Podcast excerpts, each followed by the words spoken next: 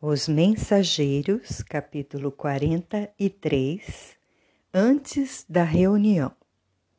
Os preparativos espirituais para a reunião eram ativos e complexos. Chegamos de regresso à residência de Dona Isabel quando faltavam poucos minutos para as 18 horas e já o salão estava repleto de trabalhadores em movimento. Observando com estranheza determinadas operações, fiz algumas perguntas ao nosso orientador, que me esclareceu com bondade. Realizar uma sessão de trabalhos espirituais eficientes não é coisa tão simples. Quando en encontramos companheiros encarnados entregues ao serviço com devotamento e bom ânimo, isentos de preocupação, de experiências malsãs e inquietações injustificáveis, mobilizamos grandes recursos a favor do êxito necessário. Claro que não podemos auxiliar atividades infantis nesse terreno. Quem não deseja cuidar de semelhantes obrigações com a seriedade devida, poderá esperar fatalmente pelos espíritos menos sérios, porquanto a morte física não significa renovação para quem não procurou renovar-se. Onde se reúnam almas levianas, aí estará igualmente a leviandade. No caso de Isabel, porém, há que lhe auxiliar o esforço edificante. Em todos os setores evolutivos, é natural que o trabalhador sincero e eficiente receba recursos sempre mais vastos Onde se encontre a atividade do bem, permanecerá a colaboração espiritual de ordem superior. Calara-se o bondoso amigo.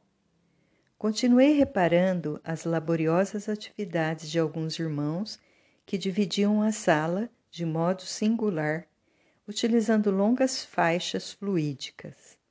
Aniceto veio em socorro da minha perplexidade, explicando atencioso.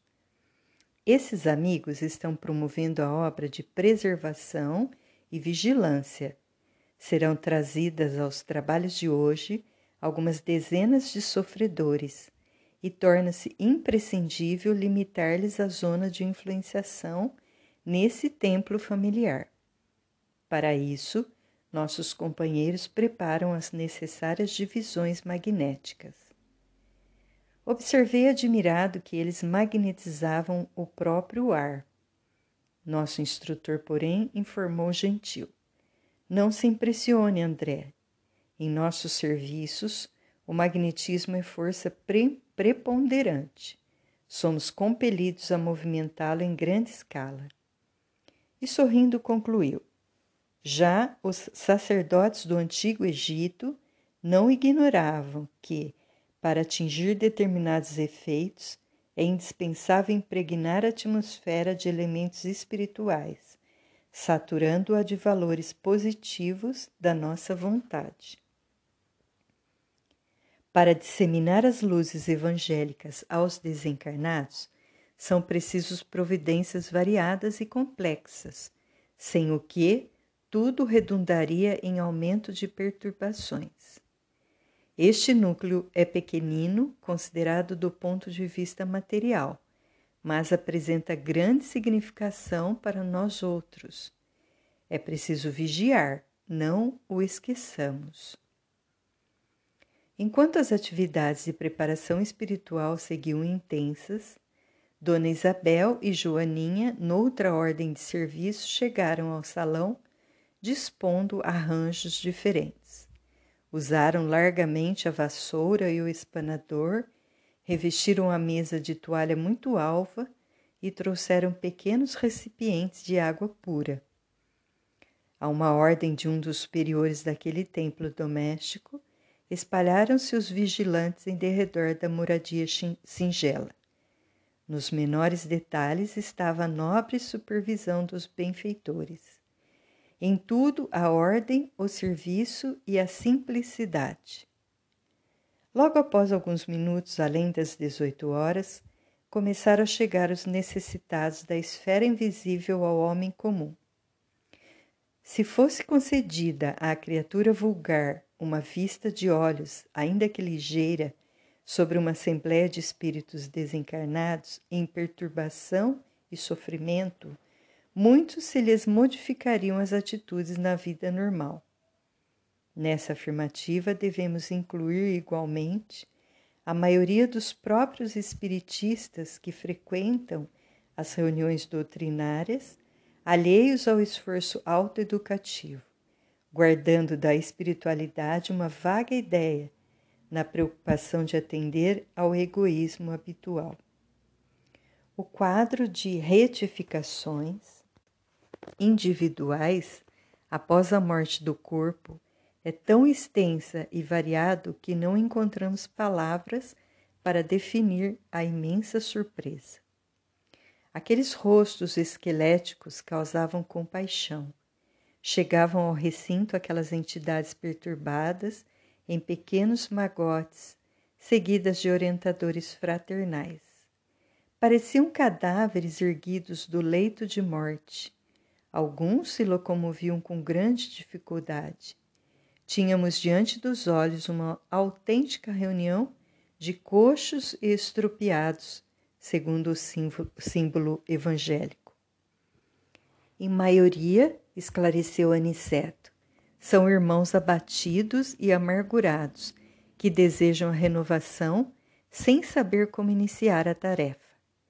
Aqui poderemos observar apenas sofredores dessa natureza, porque o santuário familiar de Isidoro e Isabel não está preparado para receber entidades deliberadamente perversas. Cada agrupamento tem seus fins. Com efeito, os recém-chegados estampavam profunda angústia na expressão fisionômica. As senhoras em pranto eram numerosas. O quadro consternava.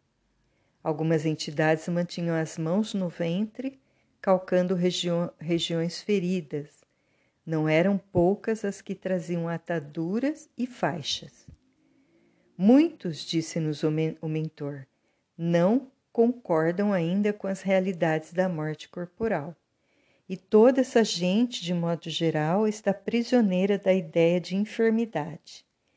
Existem pessoas e vocês, como médicos, as terão conhecido largamente, que cultivam as moléstias com verdadeira volúpia, apaixonam-se pelos diagnósticos exatos, acompanham no corpo com indefinível ardor a manifestação dos indícios mórbidos, estudam a teoria da doença de que são portadoras, como jamais analisam um dever justo no quadro das obrigações diárias, e quando não dispõem das informações nos livros, estimam a longa atenção dos médicos, os minuciosos cuidados da enfermagem e as compridas dissertações sobre a enfermidade, de que se constituem voluntárias prisioneiras.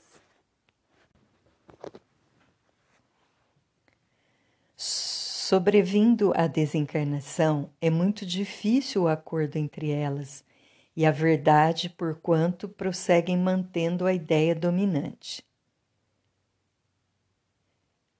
Sobrevindo a desencarnação, é muito difícil o acordo entre elas e a verdade, porquanto prosseguem mantendo a ideia dominante.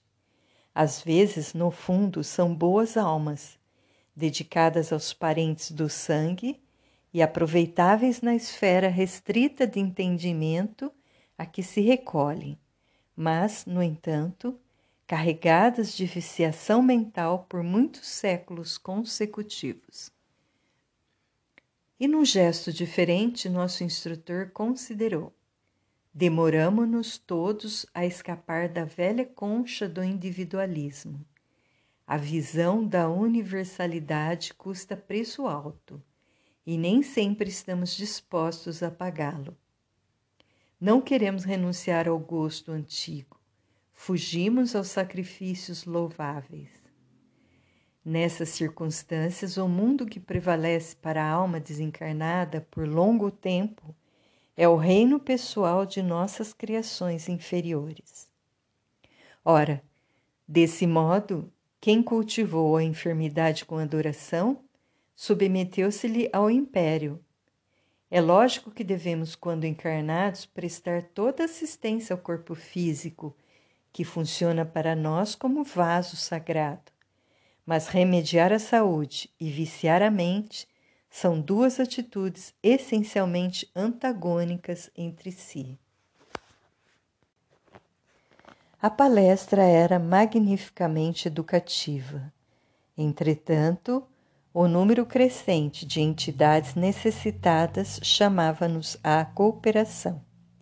Muitos choravam baixinho, outras gemiam em voz mais alta. Depois de longa pausa, Aniceto advertiu: Vamos ao serviço. Para nós, cooperadores espirituais, os trabalhos já começaram. A prece e o esforço dos companheiros encarnados representarão o termo dessa reunião de assistência e iluminação em Jesus Cristo.